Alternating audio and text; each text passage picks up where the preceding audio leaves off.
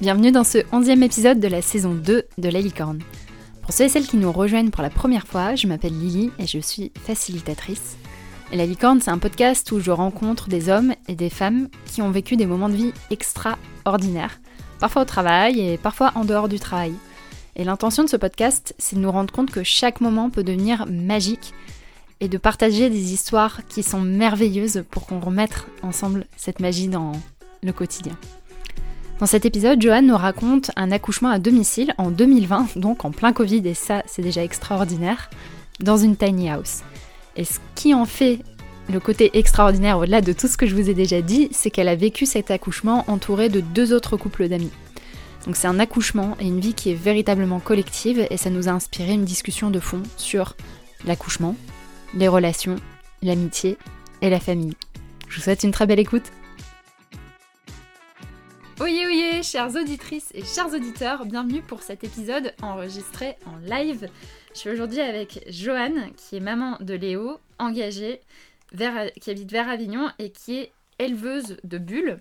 Et on a aussi avec nous Léo, petit, jeune garçon heureux qui mâchouille une feuille de chou et qui a, qui a un an avec nous. Et aujourd'hui, on va avoir l'histoire de comment, bah, comment Léo est venu au monde. Bienvenue Joanne Merci, bienvenue, bienvenue à toi Lily chez nous. Merci. Je suis en plus, euh, voilà, aujourd'hui, moi, je découvre aussi ce que c'est d'être dans une tiny house, donc euh, plein de plein de découvertes aujourd'hui. Merci. Joanne, j'ai la question brise-glace du jour pour toi. T'es prête? Oui. Est-ce que tu peux me parler d'une odeur ou d'une saveur Madeleine de Proust? Ah oui, bien sûr. Euh, moi, j'adore l'odeur. Ah, c'est difficile comme ça, j'en ai plein qui me viennent en tête. J'adore l'odeur du foin, en fait, Mm. parce que ben, j'ai vécu dans une... J'ai grandi dans une ferme, mes grands-parents étaient agriculteurs et j'ai ce souvenir, en fait, euh, d'après les foins, etc., de- Mm. d'avoir vraiment les... l'odeur du foin euh, bien sec euh, qui embaume un petit peu toute la ferme. J'ai plein de souvenirs qui viennent, qui viennent aussi, merci pour ça. Aujourd'hui, tu vas nous, raconter un accouchement. Donc, l'accouchement, euh, enfin, ton accouchement est celui de, Léo. Et c'est un accouchement assez extraordinaire parce qu'il a été vécu en collectif. Euh, donc, tu vas nous raconter cette histoire après. Mais avant, j'avais envie de te demander, avant d'être enceinte, toi, t'avais quelle vision de l'accouchement? Eh bien, en fait, avant d'être enceinte, j'avais un petit peu aucune vision de l'accouchement. Parce que j'avais pas euh, anticipé ma grossesse, j'étais pas renseignée plus que ça. Je trouve qu'autour de l'accouchement, il y a quelque chose d'hyper tabou en fait. Euh, on connaît pas forcément les détails de l'accouchement de, de ses amis. Et du coup, j'avais. Je partais vraiment plutôt d'une vision, d'une page blanche. Et du coup, ça a été un, un grand apprentissage euh, pour moi et pour mon conjoint euh, que la grossesse est forcément le grand moment de, de l'accouchement. Et, euh, et donc là, tu vas nous, nous raconter ton histoire d'accouchement. Et ce, quand on avait préparé cette, euh, cette interview, on s'était toutes les deux dit c'est important de préciser pour ceux et celles qui nous écoutent que euh, voilà, là c'est une histoire d'accouchement, il y a plein d'autres manières d'accoucher et qu'il n'y a pas de bonne ou de mauvaise manière d'accoucher. Chacun on a un peu nos partis pris, nos, nos idées, nos, nos postures, mais voilà, prenez ce qui vous parle et ce qui vous parle pas, ben c'est ok aussi. Oui, c'est exactement ça. Je pense qu'il y a autant de projets d'accouchement que euh, d'accouchement et de femmes. Et euh, là, on va raconter un accouchement à domicile euh, qui n'était pas euh, imaginé avant bah, d'être enceinte, mais il existe plein plein de méthodes d'accouchement. Je pense que juste que chaque femme doit trouver celle qui est la méthode qui est la plus propre à, à ses valeurs et à, à ses envies. Et précision, on va pas parler de- du côté médical, anatomique de l'accouchement Ah bah aujourd'hui. si tu veux, pourquoi pas, mais non, on va peut-être pas raconter tous les détails. on, va, on va rester dans le côté collectif de, de l'accouchement. Bah écoute, je vais te passer, enfin pas te passer physiquement, mais je te laisse le micro pour que tu nous racontes cette histoire justement, comment, comment ça s'est passé et peut-être poser un peu le, le contexte géographique, où est-ce que c'était, qui était autour et nous raconter comment s'est passée cette, cette journée. Ok, ben merci Lily de me donner la parole sur ce sujet qui est tellement important, je pense, dans la vie de toutes les femmes. euh, et qui est le moment le plus incroyable de ma propre vie, concrètement. En fait, euh, ça peut poser question de se dire accouchement à domicile. Souvent, on dit est-ce que c'était voulu ou pas? Mm. Donc, euh, oui, c'était c'était préparé. Le contexte, c'est l'année 2020, donc l'année Covid.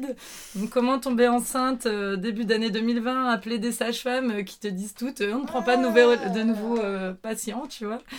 Et en fait, on a commencé à, se plonger dans la question de, de l'accouchement ben, à 3-4 mois de grossesse. On, on, connaissait très peu finalement l'accouchement à domicile, on en avait juste entendu parler. Et euh, on a eu la chance de rencontrer une personne assez incroyable euh, au début de notre grossesse qui nous a euh, partagé sa vision de l'accouchement naturel, physio. Mm. Elle-même avait accouché deux fois à la maison. Et en fait, elle nous avait recommandé quelques sages-femmes. Et la seule sage-femme qui, a, qui était OK pour venir nous rencontrer, nous suivre, c'était une sage-femme qui, entre autres, faisait des accouchements à domicile, mais pas que. Et clairement, à ce moment-là, on n'était pas du tout parti euh, pour un accouchement à domicile, mais on était plutôt dans une réflexion sur un accouchement alternatif, euh, parce qu'on savait qu'il existait des maisons de naissance, qu'il existait euh, des accouchements avec la sage-femme qui te suit, etc.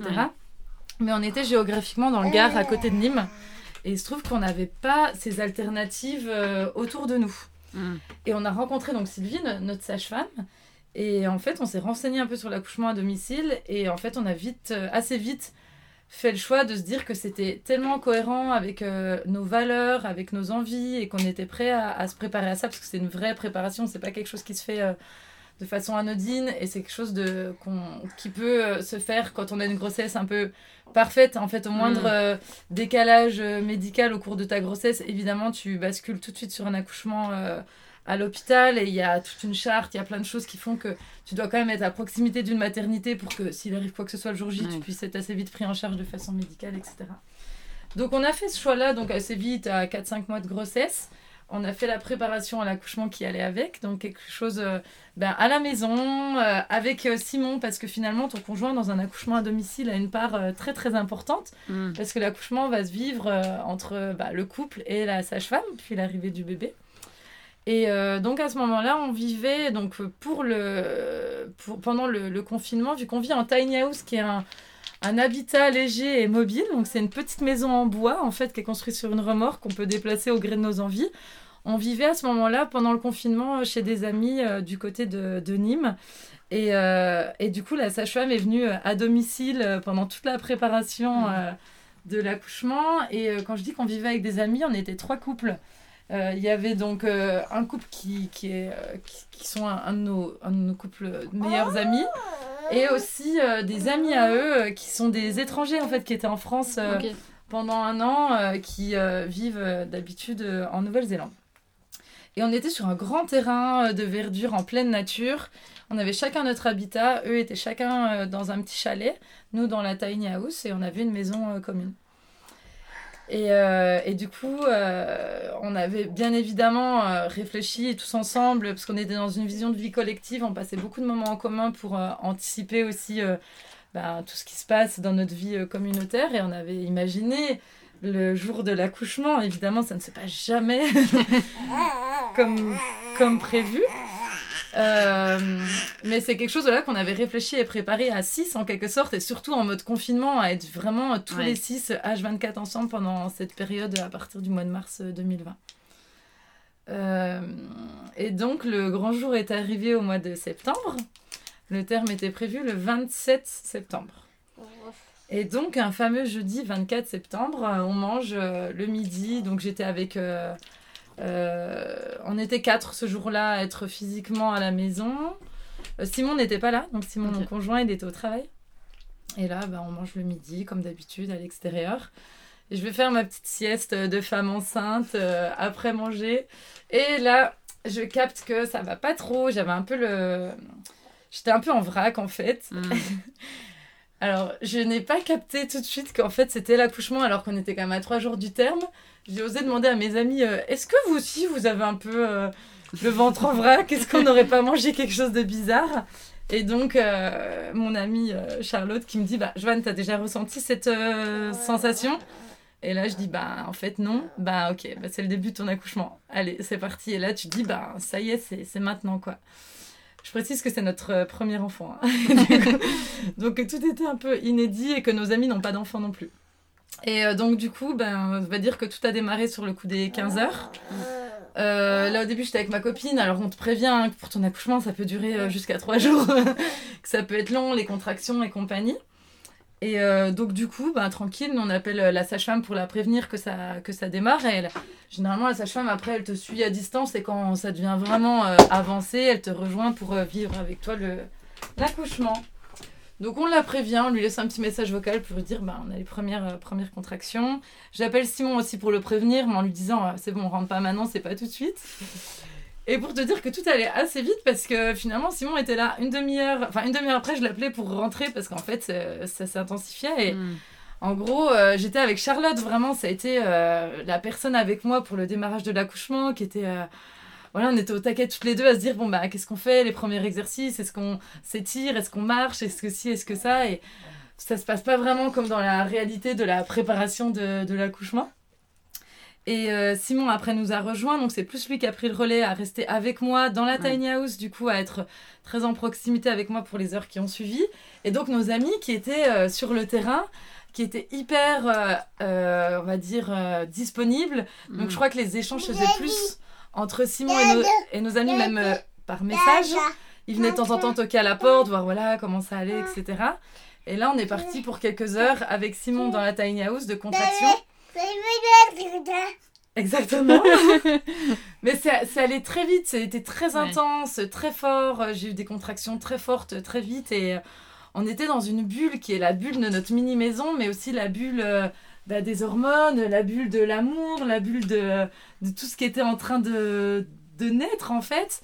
Et, euh, et la réalité, c'est aussi ben, euh, contacter la sage-femme pour lui dire qu'en fait ça va un peu plus vite que prévu. Et que et voilà, sauf qu'on n'arrivait pas en fait à la contacter, elle répondait pas au téléphone. Trop bizarre, hein, parce qu'elle était d'astreinte, euh, elle, était, elle savait que là ça allait arriver, etc. Et le temps avance et du coup on arrive à assez vite sur le coup des 18h, 19h. Des contractions hyper importantes, hyper rapprochées, pas de nouvelles de la sage-femme et tout. Et là, c'est vraiment un collectif qui a parlé parce qu'on était en mode bon, bah, on fait quoi? Moi, je me rendais compte de rien. Ce que je te raconte, c'est après en avoir discuté avec la avec la avec euh, la communauté si je puis dire parce que moi j'étais euh, perchée au septième ciel de mes hmm. de mes émotions de mes hormones et c'était c'était hyper intense et du coup, euh, nos amis sur le terrain se disent bah, on part la chercher. Donc, on avait euh, les deux garçons qui ont pris la route pour essayer d'aller chercher la sage-femme parce qu'on n'arrivait pas à la contacter. On avait Charlotte qui était vraiment aux petits soins, à nous apporter tout ce qu'on avait besoin euh, pour avancer dans l'accouchement. Et après, il y a eu un appel un peu particulier. On s'est dit qu'est-ce qu'on fait que la, la sage-femme répond pas? Est-ce qu'en fait on part à la maternité? Euh, on appelle notre doula, donc euh, une personne assez incroyable qu'on avait rencontrée plus tôt euh, dans la grossesse, qui est en fait une personne qui conseille en fait les, futures mamans. Et là, elle nous dit, mais à entendre Joanne, là, elle est sur la fin de son accouchement, donc c'est soit la sage-femme arrive, soit vous partez à la maternité. Et donc juste après, on arrive en fait à joindre la sage-femme qui m'entend et qui dit mais là euh, je crois que Johan le bébé il est il est en train d'arriver quoi. Est-ce que vous vous sentez prêt à l'accueillir par vous-même ou sinon je prends la route? Parce que vu qu'on avait déménagé entre temps à cause du confinement elle habitait quand même à 40 40 euh, minutes je crois de, de chez nous. Donc euh, moi je dis non Sylvie viens on t'attend etc et, et, donc du coup la sage-femme est arrivée 40 minutes après. Donc il y avait nos amis qui étaient autour pour la pour l'accueillir. Et hop elle est arrivée dans la tiny, elle a installé tout son matériel et en fait, euh, petit Léo est arrivé euh, bah, pas longtemps après. Vraiment, quand elle est arrivée, que j'ai posé cette mm. fameuse question. Euh, alors, je suis dilatée à combien? Ça, c'est un truc de, de femme enceinte qui se disent Est-ce que je suis prête à accoucher? Elle me dit Mais Joanne, il n'y a plus de dilatation. Là, le bébé, il est là, il n'y a plus qu'à l'accueillir. Et ça a mis un peu plus de, un peu de temps quand même. Et ensuite, il est né, il était exactement 22h05. Et là, c'était incroyable, quoi. On était tous les quatre euh, dans notre tiny house. Euh, tout, tout s'était merveilleusement bien passé d'un point de vue euh, physiologique. tout le monde allait bien. Le mm. petit était trop parfait. Et là, tu vis ses premiers moments de vie. Et c'était, c'était assez magique. La sage-femme, elle reste ensuite pour faire les premiers soins, etc. Et après est venu le moment où la sage-femme est partie, sur les coups de 1h du matin. Et là, on avait donc un petit moment tous les trois. Et puis assez vite, on a dit à nos copains de venir parce que c'était comme tu dis, un peu un accouchement collectif. Et eux, ils étaient au taquet depuis 15 heures à suivre chaque euh, nouvelle étape de, de l'accouchement. Ils sont venus nous rejoindre. Donc, ils ont bah, fait la rencontre de Léo euh, en Mm. avant-première. Il avait quelques, quelques heures de vie. Et, euh, et, et ensuite, ben, c'est super étonnant parce que tu, bah, tu vas te coucher parce que tu es fatigué, mais tu te couches avec ton bébé chez toi Mhm. et tu te réveilles le lendemain, tu es trois. Et, euh, et après, tu as la sage-femme qui revient tous les jours pour euh, les premiers soins. C'est un petit peu différent de, de la manière dont ça se passe euh, à, à la maternité. Mais euh, voilà, c'était magique, c'était incroyable, c'était c'était fort, c'était intense, Mhm. c'était vivant, c'était c'était trop bien.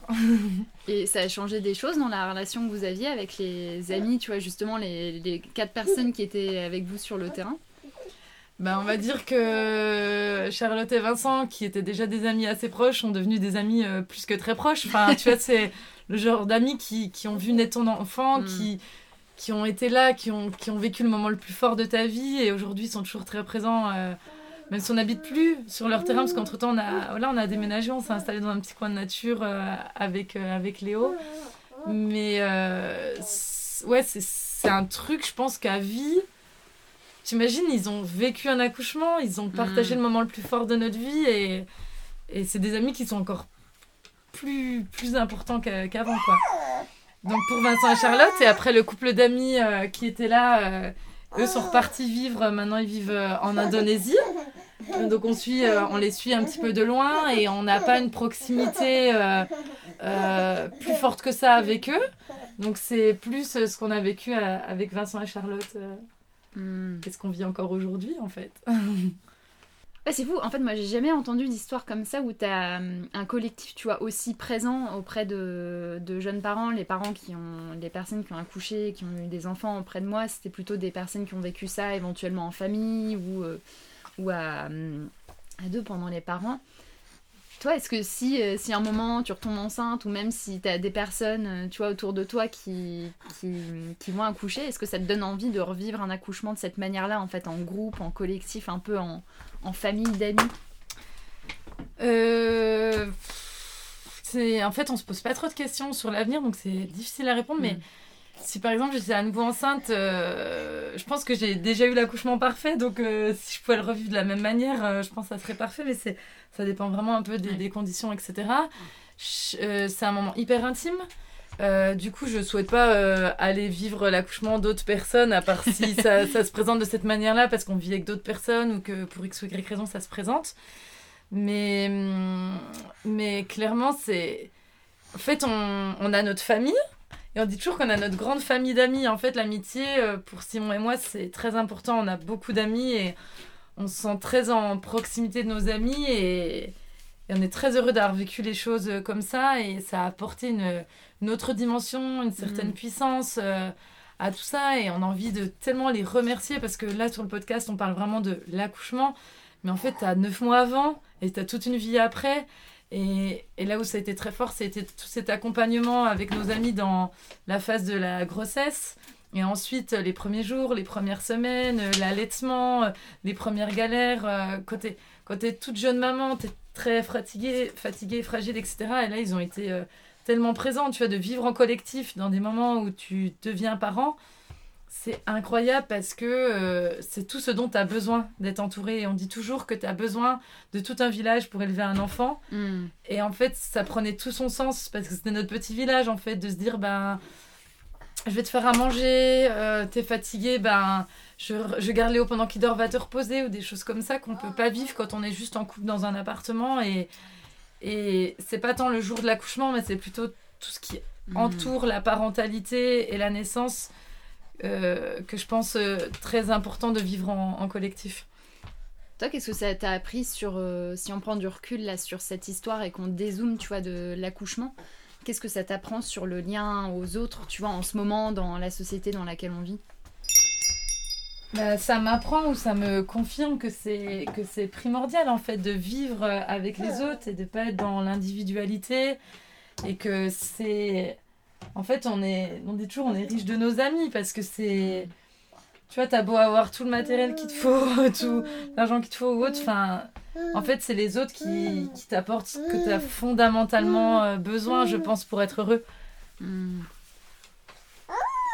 Et euh, donc là, dans, dans les personnes qui nous écoutent, euh, moi je sais qu'en tout cas ça fait écho sur ce fait de, voilà, de, de, en fait, de vivre entouré des amis, c'est quelque chose qui m'est qui m'est ultra proche. Et c'est vrai que quand j'ai déménagé de Lille à Aix-en-Provence, je me suis rendu compte après coup que ça avait été ça avait été compliqué en fait à vivre parce que je me suis détachée de cette famille d'amis, de ce terreau-là. Et euh, tu vois, quel conseil est-ce que tu aurais envie de donner euh, bah, à des gens qui déménagent ou à des gens qui ont envie de, tu vois, de d'incarner en fait ce lien social à, à l'autre présent et pas juste de vivre comme tu le disais euh, dans son coin en appartement, isolé des autres.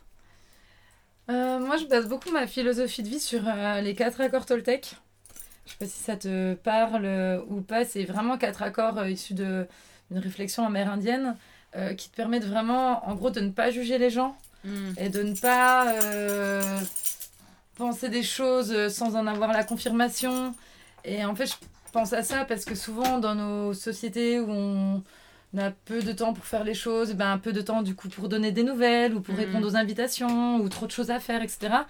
Moi, je pars toujours du principe que c'est à moi de faire euh, ce que j'ai envie de faire, que si les gens me répondent pas, c'est qu'il y a une bonne raison, s'ils sont pas là à ce moment-là, c'est qu'il y a une bonne raison, et que finalement, toutes choses arrivent quand elles doivent arriver. Et je pense qu'il faut juste prendre le temps d'être à l'écoute de ses amis, d'être présent quand ils ont besoin de toi, Mm.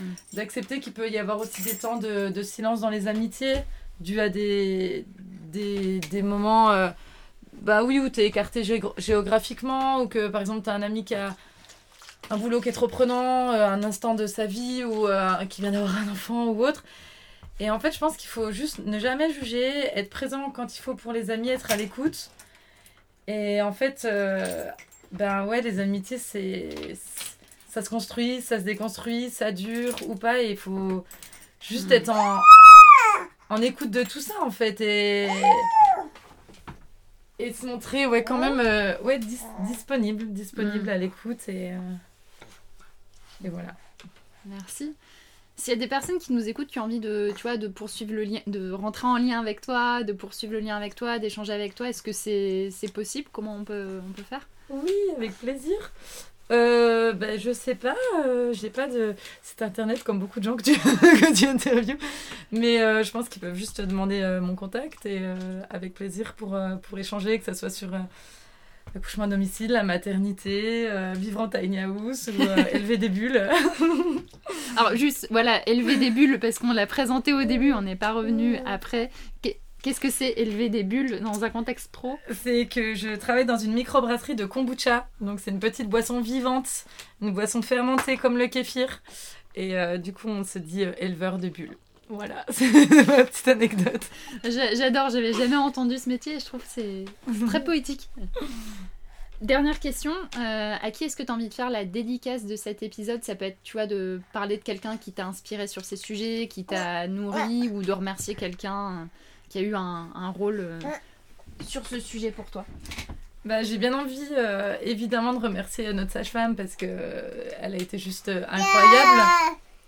Et c'est grâce à elle qu'on en est là aujourd'hui. Mais euh, pour vraiment dédier, euh, enfin tu vas faire une petite dédicace et inspirer les, les gens, ça serait vraiment auprès de notre doula euh, qui s'appelle Christelle, qui est une femme juste incroyable et qu'on peut retrouver sous les- sur les réseaux sous euh, le terme euh, Karma Mama.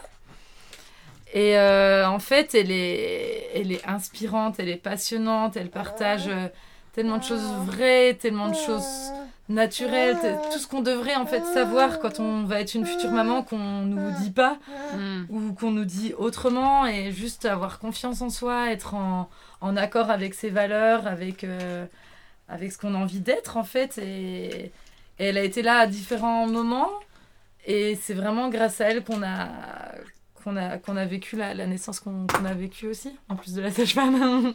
Ah, vous aviez une belle équipe auprès de vous. c'est ça, exactement. Merci Joanne pour cette, euh, cet épisode et merci d'avoir euh, osé parler d'accouchement euh, à ce micro. C'était la, c'est la première fois qu'on aborde ce sujet et je te remercie de nous avoir partagé cette histoire qui reste quand même une histoire intime et là qui est partagé avec toutes les personnes qui nous écoutent. Merci beaucoup pour ça. Ben, merci à toi, c'est vraiment un plaisir et je pense qu'on a besoin de mettre tellement de lumière sur cet incroyable moment que vivent les femmes et qui est parfois un petit peu tabou. merci Joanne. Et euh, très chers auditeurs, très chères auditrices, je vous dis à la semaine prochaine. Merci à vous pour votre écoute de cet épisode. Je suis vraiment ravie de vous faire découvrir au fur, des... au fur et à mesure des épisodes des thématiques les plus variées les unes que les autres.